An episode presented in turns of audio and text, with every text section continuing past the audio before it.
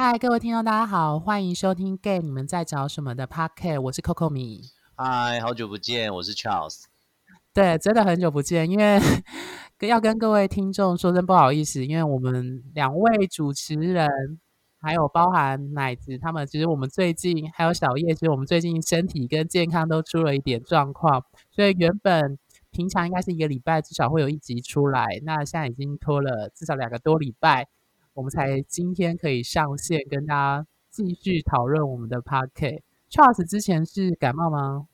哎，我有点忘记，反正我只我只记得就是，反正我觉得二零二零快结束的时候，这一个月真的是什么鸟事都发生了出来，就这样子。哎，哦，OK。加上其实时间也不好约啦，就我们主持群的每个人时间都不是很好约。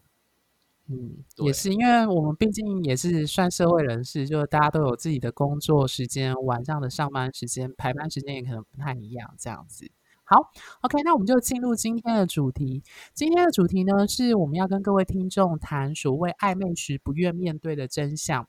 那之前我有跟 Charles 讨论到，其实说到关系经营这件事情，毕竟我们 p a r k 最主要谈的两个主轴就是圈内的文化，还有。关系的经营或关系的讨论，那其实关系、爱情或是关系，它其实简单来说就有点像小说的三部曲，就是所谓的暧昧跟找寻关系的第一部曲，然后第二部曲呢就是签契约之后进入关系、经营关系的状态，以及最后一个部曲就是 ending，就是分手的话。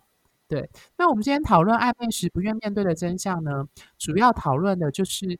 在你找关系，无论你是用放线、撒网，各种我们所谓的乱枪打鸟好了，anyway 怎样？你在找关系时的所谓的暧昧，我们会面临的一些状况。那不愿面对的真相，简单来说就是去讨论，明明对方其实没有那么喜欢你，但是我们为什么还是会那么的执着，无法放手？所以，我们今天有点像是分享那个。工具书的概念，跟大家讨论一些明显我们几个遇到的具体的特征。第一个就是多次的已读不回，Charles 在这部分应该特别有经验吧？嗯，我怎么讲？我不会让他已读不回，我应该是这样讲。在怎么呃已读不回，就是会觉得说。第一个就是我每次传讯息出去，如果对那种疯狂的执着或是疯狂迷恋的时候，当然就会觉得说，我应该你应该要秒读秒回才对啊，或者说，我传出去的时候，我希望你就是看得到，甚至会觉得说，你明明就有上其他软体，为什么没有回我？就这样子。那如果他已读不回的话，就比如说，可是这也很吊诡，就是有时候我只传个嗯嗯，然后对方已读了。然后你又会想说，他应该好歹传个贴图当做 ending 吧，就会变成一种状况，就是执着我，这个太严格了，执着我已读对方，不足以对方已读我。对啊，包括包括现在男朋友也 是啊，有时候还是会发生这样的口角。可是现在有最近状况比较好一点，是觉得说，对啊，好像如果真的一定要有读有回，好像永远传都传不完的感觉啊。呃，我觉得你那个太严格了，跟我们之前在讨论那个关系这种不安全感，我是觉得，其实我觉得已读不回这件事情，它是我们现在这个时代才遇到的，就是因为通讯软体啊、社群软体，所以我们可以立即讯的丢讯息给，甚至在国外的 anyway 任何人马上都收得到，就也就是说，因为加加上智慧型手机的今日，才会有这样的状况。可是我觉得之前我们两个不是讨论过吗？如果对方对你有兴趣，不管再怎么忙，都还是会回你。你现在还是这么认为吗？我觉得一定是这样子啊！我觉得就是不管再怎么样，你还是会回人。可是其实，当然你撇除友情就算了，因为朋友都已经够熟嘛，会觉得说反正他一定会回我。因为那当然就是，但是如果是暧昧对象的话，你会觉得就是你会无时无刻想要知道他在干什么，因为他有读有回这个动作，就代表他有在想你啊。会变成会有在在意跟你的互动，对对对对对。但是就是你会发觉说，但是有读没有回，除非你们真的是已经在一起，而且关系是很稳定的状况下，其实你就会觉得哦，那可能他反正他晚上，要不然就是如果不是紧急状况的话，就是如果你现在不回，至少晚上聊天的时候会讲到，就之类的，对，不然就是紧急状况其实都会打电直接打电话啦，就直接语音这样子啦。对对啊。所以我觉得，哎，所以我觉得我知道，当然知道，大家每个人之前我之前不是有个朋友在脸书上问了一句说，问一个问问一个贴文，就说，请问你们忍受对方已读不回多久多久才回？哦，然后下面就一排啊留言啊，有人说一个小时，有人说两个小时，有人说半天，有人说有人说几分钟就一定要回啊，不回就是直接开始打电话过去抓人了。啊，好严格，大家的认知都不一样。对啊，就变。我是觉得。工作忙的确可能是真的是其中一个理由，可是我必须说，就是我不知道啊，就是如果你在这个关系里面，他真的在意你，先说如果他在意你，先不论你在不在意他，因为我相信各位听众自己喜不喜欢一个人，在不在意一个人，应该都有自知之明的。那如果你你就想你自己的状况，如果你真的在意一个人，你其实是会刻意的打开手机。就会想去看看他有没有丢讯息给你，不过不论你有没有设赖的讯息通知还是怎样，那当然我知道，就像刚刚 Charles 讨论每个人的那个论据不同，有人可能三四个小时再回都可以。像以我自己的状况，我我就没有像 Charles 那么严格，我的我大概就是只要你没有已读，可是你要是两三个小时没有已读没关系，可是你如果已读没有回，特别是如果我问的是那种问句。比如说，我会问说：“哎，那你今天是做什么？或者是你今天发生什么事？”就那种，我觉得已读不回这件事，其实还要再注意看他看你内容的值是什么，而不是单纯的表面上的不回。就是我记得我之前有跟 Charles 你讨论过，就是如果你问的是那种问句型的，比如说你在干嘛，或是说你今天吃了什么，或是你现在在哪里啊？那种如果他已读不回，那就表示。你管那么多干嘛？老娘就是不想让你知道啊，就这样子。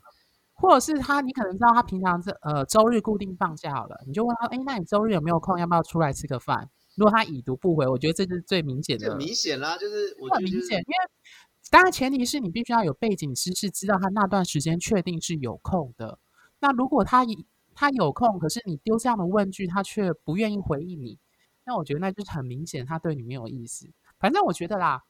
最后，因为我的文章上是写多次已读不回，所以我觉得还是给大家一个心理的 range 去思考：说如果已经有好几次这样的状况来说，我觉得就是对方可能真的没有那么在意你啦。对，就是那应该就就应该把问题拉回来，就是为什么他就已经做到这种地步，你还是一一直觉得说还可以怎样，还可以怎样之类的？我觉得就是不呃不见棺材不掉泪。那那个棺材都已经跑出来，就是到底非他不可吗？还是怎么样？还是哎呀，还是要对方已经讲很明，就是我们之间就是不可能。可是也有一些人就是对对方都已经讲说我们之间不可能，为什么他还是那么执着呢？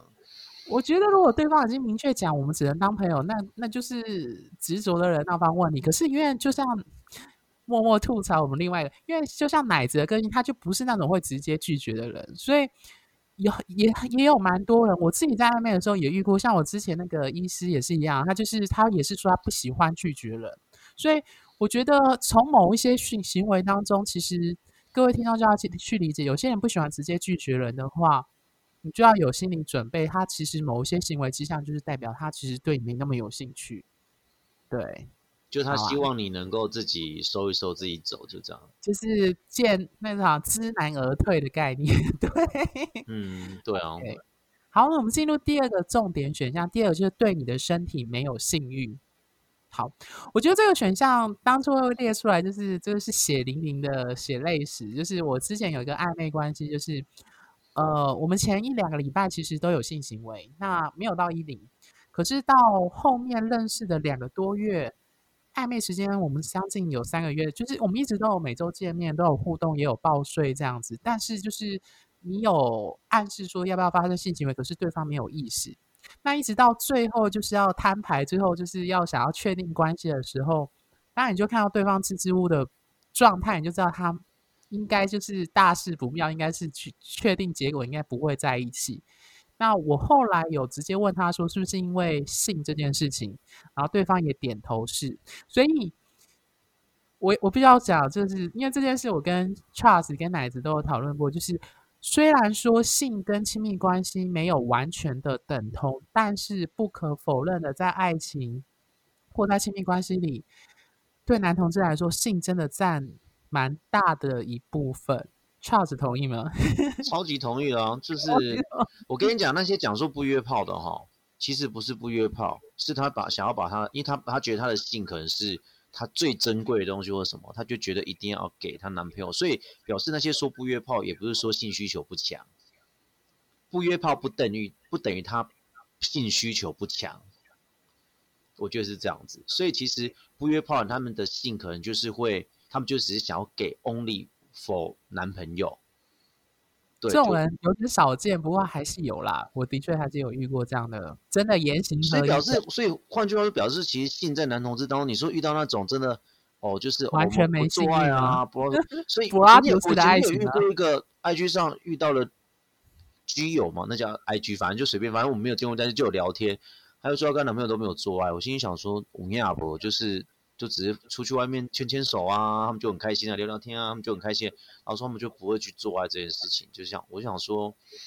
嗯，就是我心里有个小恶魔想说，如果哪一天你发觉你男朋友跟别的男人在床上打打炮打的很爽，说你应该会崩溃吧？呃，因为我好啦，不好意思，因为我自己很觉得说，你怎么可能抵抗住你的荷尔蒙呢？我不懂啊，对啊，那个激素的那个性激素出来，怎么可能你完全可以抵抗得住他那种东西呢？我觉得是这样子。OK，因为我其实哦，我想跟各位听众补充一件事，就是因为我们其实 p a r k e 像我们这个 p a r k e 主要是在谈 gay、谈圈内的文化以及关系的经营。那就像我们一开始在讲人性或爱情的现实面，关于人性的自我中心，我就有提到说，其实我们在探讨人类社会的现象，比如说圈内的关系的这件事情上。我们我常常跟 Charles 提到一件事，就是我们要先谈通则，再来谈例外。然后谈例外的时候，一定要理解深入的理解那个脉络到底是什么原因才会促成这个例外。那我们今天在谈的这几个法则，或是这几个不愿暧昧时不愿面对真相的一些具体的迹象，它其实就是一个通则。但是通则不代表没有例外。我相信，或许真的有人不需要信，maybe。或是有，可是你一定要去深入的挖掘它背后的理的原因是什么？对，一定是有什么，比如说，比如说可能是生殖器官比较小，比较自对，有对对有有有这种人，他他会打手枪啊。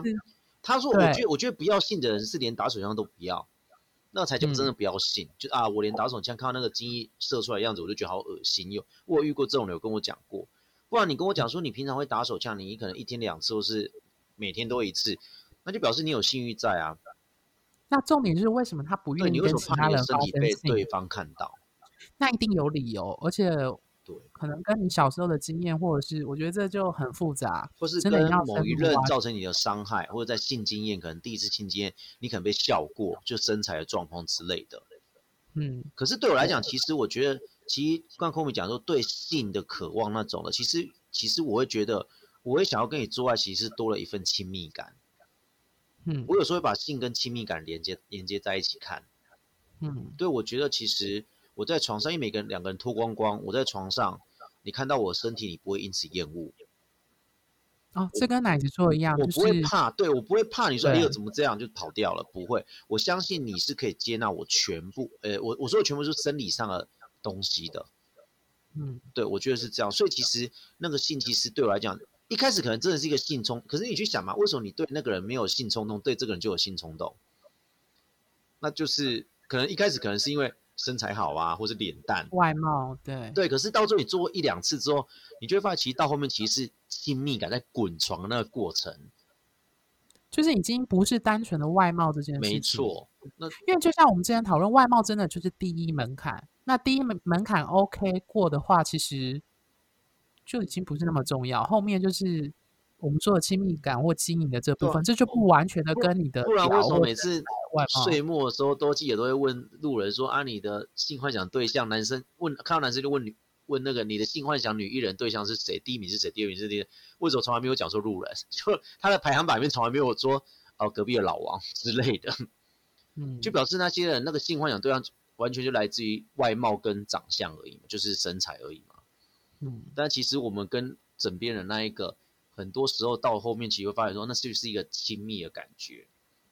嗯，对啊，对，OK，所以哦，所以回到我们这个列的那个标，就是对你的身体没有性欲。所以回到这件事情来说，如果你今天暧昧的对象，我觉得除非你是很坚持，就是 要交往之后才能发生性行为的啦。我不知道圈内有没有这样的人，我相信有。但是我现在大部分的圈内的状态是，还没有确定关系前，应该大家都会先试车，应该是吧？就怕撞号吧。也不怕，我觉得账号是另一回事。账号账号当然是其中一个问题，可是有一些东西我真的这么认为，就是你没做过，你真的无法。可是我想问的是，说你们试车到底在试什么？试车有很多啊，包含在床上的动作或性癖，或者是。可是床上那些动作其实是可以协调的啊。哦，你那口交这我我点我这样，因为我的屌的形状可能你口交原本是这样，都是这种。这种角度下去，但是我屌的角度就不是这样，所以可能会痛。可能这可以，我觉得这个可以协调的。那我就好奇是，那我对我来讲，如果试车就真的只是在试号码，有没有撞到就这样子而已吧。对我来讲，我可能对我来说不是，因为对我来说号码其实在前期还没做之前就会知道了。我啦，那可是可是我曾遇过那个，我去约炮的时候，就是原本说我当一，他当零啊，就不知道为什么就是。在前戏的时候，可能我激发他一的欲望，他就穿他 穿成说他要当一，我当零，所以这个我觉得还好啦，这个还好。有时候觉得说那种啊，有时候床上就根本是靠个氛围在走吧。可是那是因为是第一次约炮，那种感觉其实很难说。我们不是说见面见真章嘛，所以软体上说的不一定见面之后不一定是真的是那个如此。好啦，拉回来，其实我觉得试车这件事情，因为我真的觉得很多东西性癖很多。很多美美嘎嘎那种东西，是你实际进入那个场域才知道彼此的合不合。那你也知道性癖这种东西就跟个性一样，它其实你说可以协调吗？我觉得有一定的难度，因为大家的性偏好不有时候真的不太一样。那你合的话，做一次就会觉得合，嗯。可是不合的话，做第一次通常就会知道不合。当然，可能第一次合，可能不代表第二次合啦。对，这是我的想法。有人可能吃完之后对你的感觉就没了吧？对，也有些人就这样，他可能他也不是说只是要吃到你一次就就跑走。当然有些人是这样想，可是真的有一些人是可能跟你做一次之后，他就发现第二次他就没有欲望，他也做不出来原因。嗯，比如说可能是我之前那个暧昧对象，也许就是这样，对。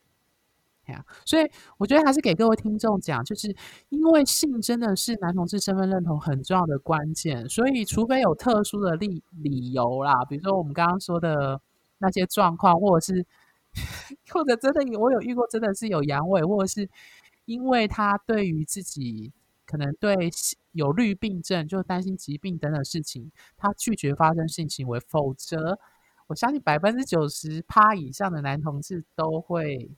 借由性来确认他对这个人有没有那个欲望，或有没有想要进入关系。而且，如果你暧昧的对象他会一直不不跟你在一起的原因，如果他忽然讲说，因为我对你身体没性欲的话，你要去，大家听众也可以想想，你可以接受这个理由吗？其实我觉得那个就是拒绝，真的。就哦，我可以接受这种理由，我觉得还蛮有趣的。对哦，我最后要分享给各位听众一个很重要的法则，简单来说。呃，我们之前之前有一篇文章在谈炮，呃，男友到底跟炮友和朋友有什么差别？那如果沿着这个这个对你的身体没有幸运这个条例来看的话，简单来说，好友就是你有跟他有亲密感，但是你跟他不会有性。那所谓的炮友就是你跟他会有性欲，但是你基本上跟他的亲密感的连接度算低。那所谓的男友就是你既要有亲密感。又要有性欲，你才有可能真的进入那个关系。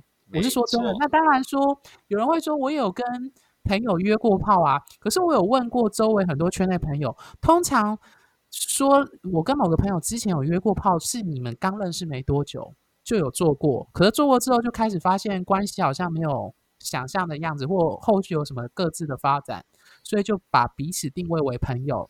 大家懂我的意思吗？就是说，虽然你跟这个人是好朋友，也许你们之前曾经做过，可是你们并没有因此做过那一次之后，你们的频率并没有那么高，一直有持续做下去。因为我很少有遇过，就是你跟这个朋友是好妈吉，可是你一直都有性行为。嗯，这种人几乎我没有遇过，因为通常只有炮友或固炮才会一直有性行为。可是我没有，我目前因为我自己或我周围的圈内朋友，我不曾遇过我这样的状况没有。对，应该是没有，大家应该也不会想跟自己的。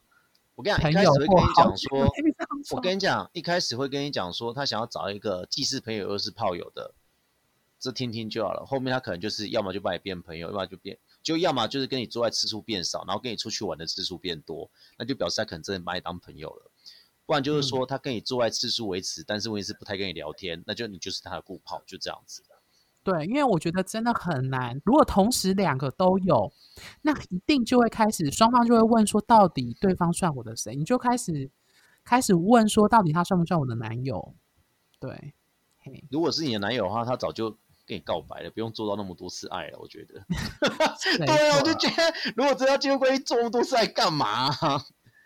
对，好，那我们接下来进入第三项。这个是我跟查老师一年前就讨论出来的，也是我们两个人的血泪史，因为我们都有遇过这样的人。这个法则就是说，对方只顾着说自己的事情，却对你的事情没有兴趣。查老师要不要分享你那次的经验？那次就遇到一个是一个医生，然后就是就是他会跟你讲他家庭的事情，家因为对我来讲，就是讲到家家族的事情。算是比较就是私密的东西，他没有到很私密，但是他就算比较深，就会讲说他爸爸对他怎么样啊，他妈妈个性怎么样啊，然后他阿妈怎么样啊，你就觉得说哇，他好像用这种很私密的东西当做我们的桥梁，表示我在他心中可能是呃可以再更进一步发展的。我觉得是被信任。对啊，然后就到最后发觉就是，哎，反正就是我觉得上帝其实有，哎，老神也对我还不错啦，就是到最后发觉我另外一个朋友也被那种也被那个人追过。被那个人追，那个人也是用同样的手法。我那时候，啊，我朋友就说，哦，他都这样子啊，就是他才刚见面第二次、第三，就啪啪啪啪开始讲自己的故事，然后你就会以为说他好像很信任你啊，怎样怎样的。其实到最后发现，那可能只是他的模式，想找个听众听他讲他的模式。对，而且这种人就是讲完之后，在第三大概第三次见面的时候，就会送你礼物。我朋友也是被他送过，嗯，哦，我们就归我们两个就互相对完。对完那个证据之后，发现说，嗯，他或许他这种人就是这样子，嗯，对。那当然都不讲的话，就是说，可能会觉得说，我你还不够资格听我的故事之类的啦。对。啊，所以这句话，这句话说，就回到最原始，就是说，你要知道那个人心中那把尺长什么样子，不是用我们自己的尺去量他。嗯，对。其实我要补充的是，呃，其实，在亲密关系的经营上，自我揭露一直是一个很重要的一个步骤。大家可以去看一些关于爱情，或是包含谈人缘、人际关系的自我介绍，一个是一个蛮重要的方式。但是这里有一个前提，就是我们一直认为自我揭露或谈私密的事情是一种信任跟亲密感的表现。但是你会发现，软体上我们刚刚讲的那些人，他其实是因为他预设了，因为你跟他的人际脉络或人际圈没有那么亲密。或是他只是第一次跟你见面，像我就有遇过，就是可能约炮做完做完之后，他就跟你噼里啪啦讲他的讲职场上的苦水啊，或感情上的状况。但是他讲那些话，他真的不是代表他对你有意思。我再次强调，各位听众一定要记得，他一直讲话不代表他真的对你有意思。原因是因为他可能只是想找一个适合刚好有人愿意听他讲话的人听他讲。但是反过来说，真正的关键是什么？真正对你有意思的人，是他会问你的事情，而且他会想听你说你的事情，这才是关键。最基本的就是说，呃，你平常假日都在干嘛？或是呃，你喜欢吃什么食物啊？这种叫最基本的问法。对，那大家可能会记住哦，他真的会记住。对对对，要记住，就是你要记住哦，你要你如果在出去会发现到说，哦，他会记住你。曾经说过，比如说你不吃辣，他会知道说他就会不点辣的食物给你。没错，这个才是代表他真的在早餐厅的时候，他会说：“哦，你不是喜欢吃泰式吗？我们这我这次陪你去吃泰式。”对，这个才是代表他真的有把你放在心上。所以跟各位听众再次强调。在关系里面，对方真的对你有兴趣，他是会以你为中心的。如果当然也没有那么夸张啊，就是如果你对他有兴趣，他对你有兴趣，彼此会抓到那个平衡点。那如果今天变成是只有你单方面对他有兴趣，他对你没有那么有兴趣的话，会变成就是你在刚刚讲话来说，就会变成是他一直在讲，可他其实没有想要了解你的事情，也没有想要听你说。没错。而且而且这里还要很关键哦，他问你的问题或了解你的事情，不是那种约炮前会问的 SOP 哦，什么你的号码、你住哪里啊，是不是自助，有没有地，像这种就不算。我们问的都是非常的生活化的东西。对，它是生活化，甚至是我们说真的想想要进入，如果你要找的是经营关系或交往的关系的话，他问的会是那种更生活、更平常、日常，而不是单纯只有性。这个部分，对，那如果他一直都只问性，那就代表可能他也只想要约炮而已。当然也不完全是啊，但是一开始圈内会喜欢问性，这很正常。但是如果他只通都只问性这件事情，各位听众就要去想说，你真的要找这样的人进入关系吗？总不可能交往关系中只有做爱吧？没错。虽然我们前面说做爱很重要了，但是也不代表说。如果交往关系当中只有做爱的话，那就那就只只有炮友啦。对。而且我跟你讲，其实交往关系如果只有做爱，你会发现做爱很容易就腻了。呃，就做爱真的很快就腻了，就是再怎么玩就这样子了嘛。所以你会发现说，为什么到最后有人就是跟另外一半说什么去找三 P 之类？因为其实做爱应该是最快被看透的东西。哦。真正的生活是真的不容易，因为。对方有时候超乎你的想象之外，在做一些，哎，你怎么会有这种想法之类？但是做爱真的还真的很快就摸透了。嗯，我觉得这应该是大家去想说，你想想看，你在你眼前这人，他也活了二十几年、三十几年了，或者是四十几年，那你要知道，他人生已经走过好几个年载，他绝对不是那么容易就会轻易的理解。我觉得在经营亲密关系当中，要面临一件事就是。你要从此就像刚刚 Charles 讲，你要永远都要有惊奇，就会知道说，原来对方会展现出你不知道的那一面。这 样没错，你会疯掉。我跟你讲，就是你原本一直以为他是这样想，或他是这样了，结果发现在某些时刻，结果不是。打破另外一半，你也是常让你另外一半 surprise 的那个人啊。对，可能因为你在脑海，在他的脑海中，他就预想说你一定会这样做，结果不是。没错。OK，好，我最后想要补充就是，还有一种就是刚刚 Charles 讲的一种是不讲话。那我觉得这种不讲话理由，当然可能一个是不熟，或他个性就比较内敛，不太我我真的有遇过那种不太擅长讲话的。对，那我觉得这时候就还是要看他的行为来看。对，所以回到头来就是说，如果有一个暧昧对象，他你跟他见面的时候，他一直跟你讲话。不一定代表他对你有兴趣。再次给各位听众打一个针，就是当然不讲话，当然又是另外一条线要去摸索他背后的理由啊。但是如果他只顾着讲他自己的事，从从来不会问你的意见，或很少听你讲话的话，这也是一个警讯。对，没错。好，那我们再看下一个例子，就是不肯约见面，或约见面后食言找借口取消。Charles 有遇过吗？不肯约见，呃，我都遇到都是我约他，他就会出来，但是就是都是我要约，都是我要做球，他才会打回来。哦，OK，那你没有遇过那种临时取消是没有，但是以前约炮是有，是我临时取消对方了。哦，因为约炮时候就看了就是，然后就是明明手机没有响，你还硬说家里有人打电话给你说急事。OK，我是没有遇过那么恶质的，就是说都已经约好要吃饭，然后你会给他放鸟，就这样子。我觉得我是没有遇过那么恶质的啦。嗯，因为我跟奶子都有遇过，所以我其实那时候在其实列这条主要是我跟奶子的共同经验啦，就是我们有遇过有一些人就是不愿意约见面。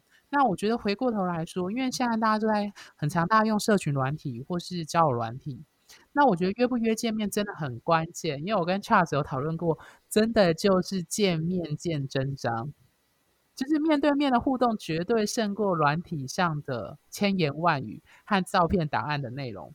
我真的再一次跟各位听众讲，真的一定要，就是如果你要找对象，暧昧对象一定都要见面，而且。不能只见一次，就是 要多次互动，因为软体上的言语或赖，其实它不完全是真实的。我所谓不完全真实，是它还是那个人发的话，可是它不完全能够显现这个人的面相，因为人毕竟是多面的。对，那当然并不是说你在软体上刚认识没多久就劈头就约见面，因为我知道有一些人不喜欢那种一劈头就是说啊，你有没有空有时间，那就马上出来约见个面。因为我知道有些人可能不喜欢，那可是至少就是，如果你在软体上已经聊一段时间，而且热度也有一定的话，如果你做球或试探他要约见面，比如说你明明知道他那天有空，他对某种某一个电影或某个活动也有兴趣。可是你想约见面，他却一直不止一次拒绝你哦，两次、三次，你就要去心里想说，他真的对你没兴趣。嗯，对对，反正不愿意约见面的，基本上对我来说就是没有。对我来说啦，对我个人来说，我觉得约见面才是暧昧的正式的起跑点。我自己的标准是这样：如果你对这个人有兴趣，然后你们要算你的关系怎么样算建立，我都是用第一次见面来算。当然。之后要有后续啊！我的意思说，什么时候才算关系建立的状况？我觉得见面很重要。我不会用软体的聊天啊，或者什么来算，因为我觉得软体上有很多不真实的部分。对，嘿，差什有想补充的吗？到现在就是听众有没有觉得很疑惑？就是为什么我们每次讲了一个规矩之后，会跟你讲说，哦，它不一定是这样子。就是我发觉，就是因为我们那时候我们在我在跟 Kobe 讨论的时候，就会发觉就是。其实我们讲了很多大规则之后，其实又发觉说，就是会有一些人会推翻我们自己讲的东西。所以其实，其实，在听的时候，我觉得听众其实你也不用说，我就是一定要怎样怎样的，因为其实人就是这样子嘛。你不然你可以自己问你自己，问问你自己，十年前你跟十年对同一件事情看法，两年前的你跟两年前之后的你对这件事情看法有没有不同？如果有话，表示我每个人都会变啊。对，其实每个人都会变，但是。我还是相信人性有一些基本上不变的，就是最后最后一个很重要的法则，真正会对你有兴趣的人会主动找你跟敲你。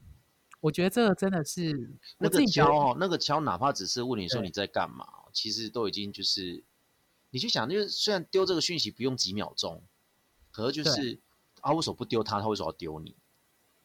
嗯，所以其实说到底，我都会觉得说，我我要花时间给你，我就是不花时间给他。对，Charles 有讲到一个更重要的法则，就是在意你的人会花时间在你身上，不论是什么关系，朋友、恋人、家人都一样。嗯，对啊。各位听众要记好，真正在意你的人会把时间花在，把他的自己的时间花在你身上。而且这个时间不是只有看电影，就是甜蜜的时间，包括你在争执的时间也算哦。就是，如果你们今天在讨论、在吵架，他愿意跟你吵，因为他花这个时间跟你，哇，他干嘛花时间去跟你？把他自己的情绪弄不好啊！大家可以去想啊，以暧昧来说，如果你们刚好还没见面，你们光是要约出来见面，你们就要对什么？除了上班时间，你们要找彼此有空的时间，还要刻意约出来去某个餐厅吃饭，或是约出来去某个时段看电影。对，然后还要还要选说这部电影你要不要看，或者说。你有不吃这个餐厅有没有吃？没错，然后又很怕踩到雷，又很丢脸，对。对，然后还要注意穿着，第一次见面又不能穿的太像在求婚，我就觉得很好笑。我跟你讲，我真遇过那种，就是遇过那种朋友的朋友，就是要告白，搞自己像在求婚，快笑死了。然后到最后也没有成功。然后心想说，不是不需要这样子吧？我想说，你告白为什么要搞像求婚一样？嗯，对。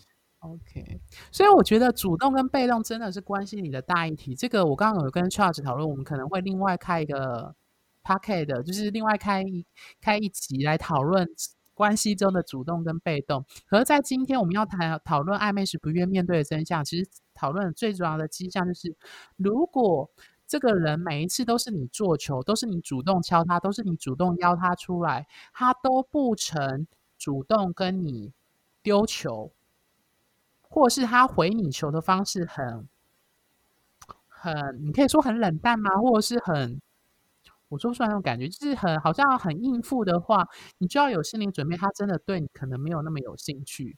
就是如果每一次都是你开话题，比如说我们知道聊天软体上聊天，你可能今天聊到十点十一点，你要准备睡，隔天要上班。那隔天你可能上班结束又有时间的时候，你就会你再跟他开话题。可是如果每一次你们聊了，一两个礼拜、三四个礼拜都是这个样子，他不曾主动丢话题给你，或他不曾主动说他现在在干嘛，或是哎，他今天发生发生什么事情？基本上我觉得他可能对你真的没有那么感兴趣。对，Charles 同意这件事吗？嗯，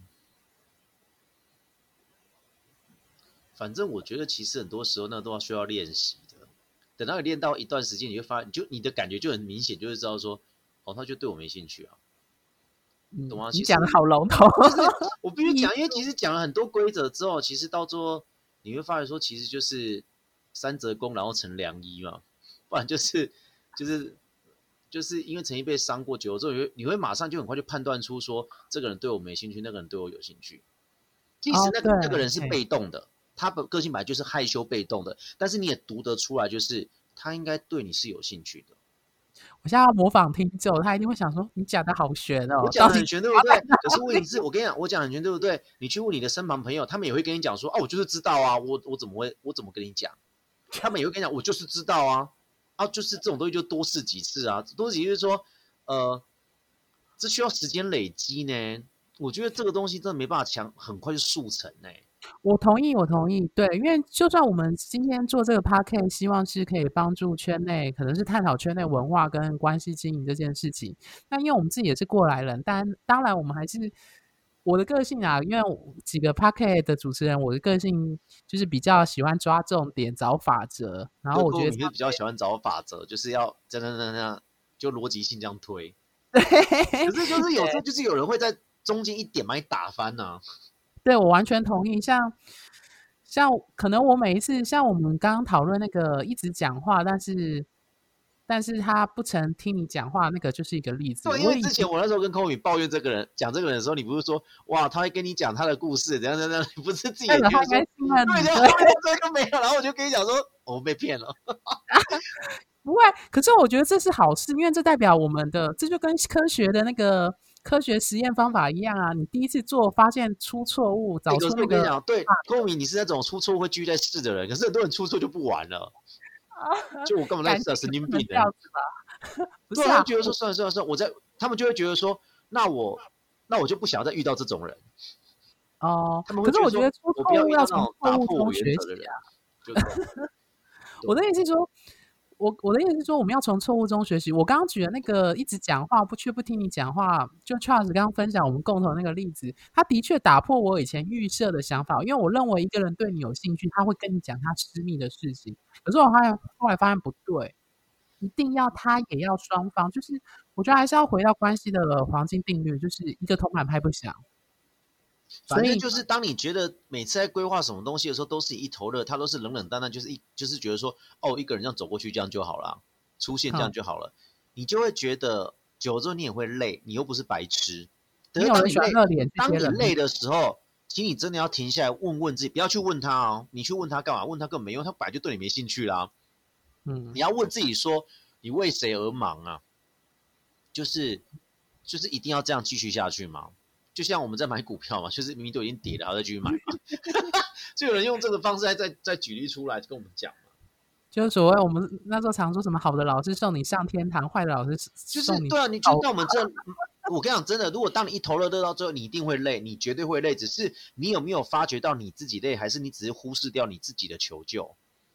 你如果发觉到你自己警讯，对，过度发觉真的累，请你停下来问自己说：你真的还要再继续这样下去吗？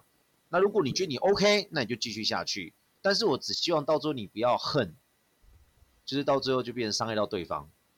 就是他可能只是觉得你揪我，我去没有不好啊。哦，对，搞不好我已经跟你讲说我不喜欢你了，啊，你还要这样子，那当然他就配合你。但是这次真的，因为还还有还蛮多人是因为对方就是给他冷屁股，然后久了之后就开始生气，然后可能就做一些伤害对方的事情。对，我觉得这也也有这样的例子，有听过。但是就像我刚刚说，其实有一些人不喜欢拒绝人，所以有时候那时候我刚才这时候是很矛盾的状况，就是你要学会读空气，读我们刚刚说那些迹象，去去抓到说他是不是真的对你有意思，不然的话你在暧昧时候就会进入我刚刚说会一种被套牢的感觉。对，而且为什么你为什么觉得说非他不可啊？嗯，对啊，就我朋友跟我讲了，他觉得没有谁谁。谁真的需要谁啊？我其实目前现在的想法也是这样，我觉得没有没有哪个人可以不会被取代，就是我离开你之后，你还是要日子照顾。那当然，你还是有你换空了一个东西嘛，空的，那可能就是那需要时间去排解或什么，或是重新再把它填满，就这样。因为讲难听，就是一开始我们单独一个人的时候，我们就是时间表都列得很好嘛，就是哦，我们现在今天到几点要去运动啊，怎样怎样。可是当出现另外一个人的时候，你要硬把。硬挤出一段时间给他，必须要跟他共同一起硬挤哦，是真的硬挤出来给他。可是因为他不见之后，那一段空就空了。你怎么再把那个空间变不见？再用其他东西取代掉？我我听了你这样讲，现在非常的深刻的感受。对，就这样。其实你会发现说，其实我们单身的时候，从来都没有说刻意留一段时间准备找男朋友，或者准备交女朋友，都没有，真的没有。是真的遇到了，我们才硬。挤出来，硬把它拨开，嗯，真的硬拨开一段时间给他，结果那个东那一段时间是硬拨出来的，久了之后也就习惯。可是忽然他离开了，那一段就空起来了，然后这时候你就忽然傻掉了，会觉得有空虚感，或那种从来没有人空的感觉。对啊，因为因为谈恋爱这种东西从来不会说我要谈恋爱了哦，我就一定找得到，或者说我一定预留到这段时间我就是要谈恋爱，没有那种东西啊。嗯，所以其实我觉得爱情的出现永远都是。杀你个措手不及，或者是说，你就会发觉说，乍看之下你很忙，其实你还是会留时间给对方。你看，你去想，我刚才把说那个时间是硬挤出来的，所以什么人可以重要到让你硬挤出来，就是这样子啊，就表示是老话一句啦，工作再怎么忙，他还是他对你有兴趣，还是会花时间回你的。不然他就跟你讲 说，哦，抱歉，我现在在开会，或是我现在要开会，我开完会再回你。对，真的，我也是这么觉得。就是如果他真的在意你，他就会先告知。对对啊，这是礼貌。这我我我跟我男朋友也沟通很多次啊，而且我跟朋友我也会这样做。真的啊，我觉得。但是我知道有些人不会这样做了。我觉得有些人不会这样做，你不会这样做，但是你就是可能遇到跟你不一样的，那他就会跟你问。那如果你又不去正面回答他，你又闪或是沉默以对，那你也不用怪对方俩公。嗯，他生气，但是他他有他有运用他情绪的自由嘛？对啊。哦，我就觉得这样子啊，那当然就是你会发觉问问你自己，就是觉得说你对不在乎的人，你根本就觉得说我干嘛跟你交代那么清楚？对我问你不是才刚好？在意的，你不在意了，你根本不想花时间。我对我不在乎你，我干嘛要回你啊？对啊，对啊，我我一天回你两则，已经算是给对你的恩典了吧？嗯，对吧？只是我真的觉得那些被追的啦，就是真的现在有人在给你献殷勤的人，我觉得如果你真的不喜欢对方。你要么你就看你用什么方式可以直接让他知道他没有机会啦。你不一定要直接说，不用直接说，但是真的你真要让对方知道，不要不要拿了对方很多好处之后，那真的很不 OK。嗯，我真的觉得那那种人真的，我我一直觉得那种会下地狱的。你这样，好啦，你说的就是我们之前讨论的烂人的概念。对，我觉得坏人其实大家都会当，但是烂人真的尽量不要当。嗯，对哦，真的好。我们今天讨论的几个主题，大家到现在，那我觉得最后其实要给各位听众要讲的，就是说，其实当我们面对自己有兴趣、喜欢的菜的时候，我们或多或少都会有过度乐观解读对方行为的倾向。我自己就是这样过来人，所以我们会害怕那个不愿面对的真相，然后替对方的行为找台阶下，就会说哦，因为他很忙啊，他平常就是这样子啊，然后认从而认为自己还有机会。所以其实写这篇文章，它有点像写给过去的我自己，然后一方面也是写给如果各位听众也是在找关系的话，嗯，一定都会遇到，就是我觉得还是实话实说啊，就是我们看到有成功的例子，可是相信我，我跟 Charles 讨论的失败的例子远比成功的例子多十倍，甚至好几十倍。因为成功版面比较大啊。对啊，一直都这样，我们都看到大家过得很幸福的样子，可是。痛苦的样子通常都不会被播出来，而且 而且你去想，最后你去想一件事情，就是如果你在跟他搞暧昧的时候，你必须一直帮他帮对方找借口，他对你的冷漠，你必须一直帮他找借口，那你们在一起，你是不是要继续帮他找借口？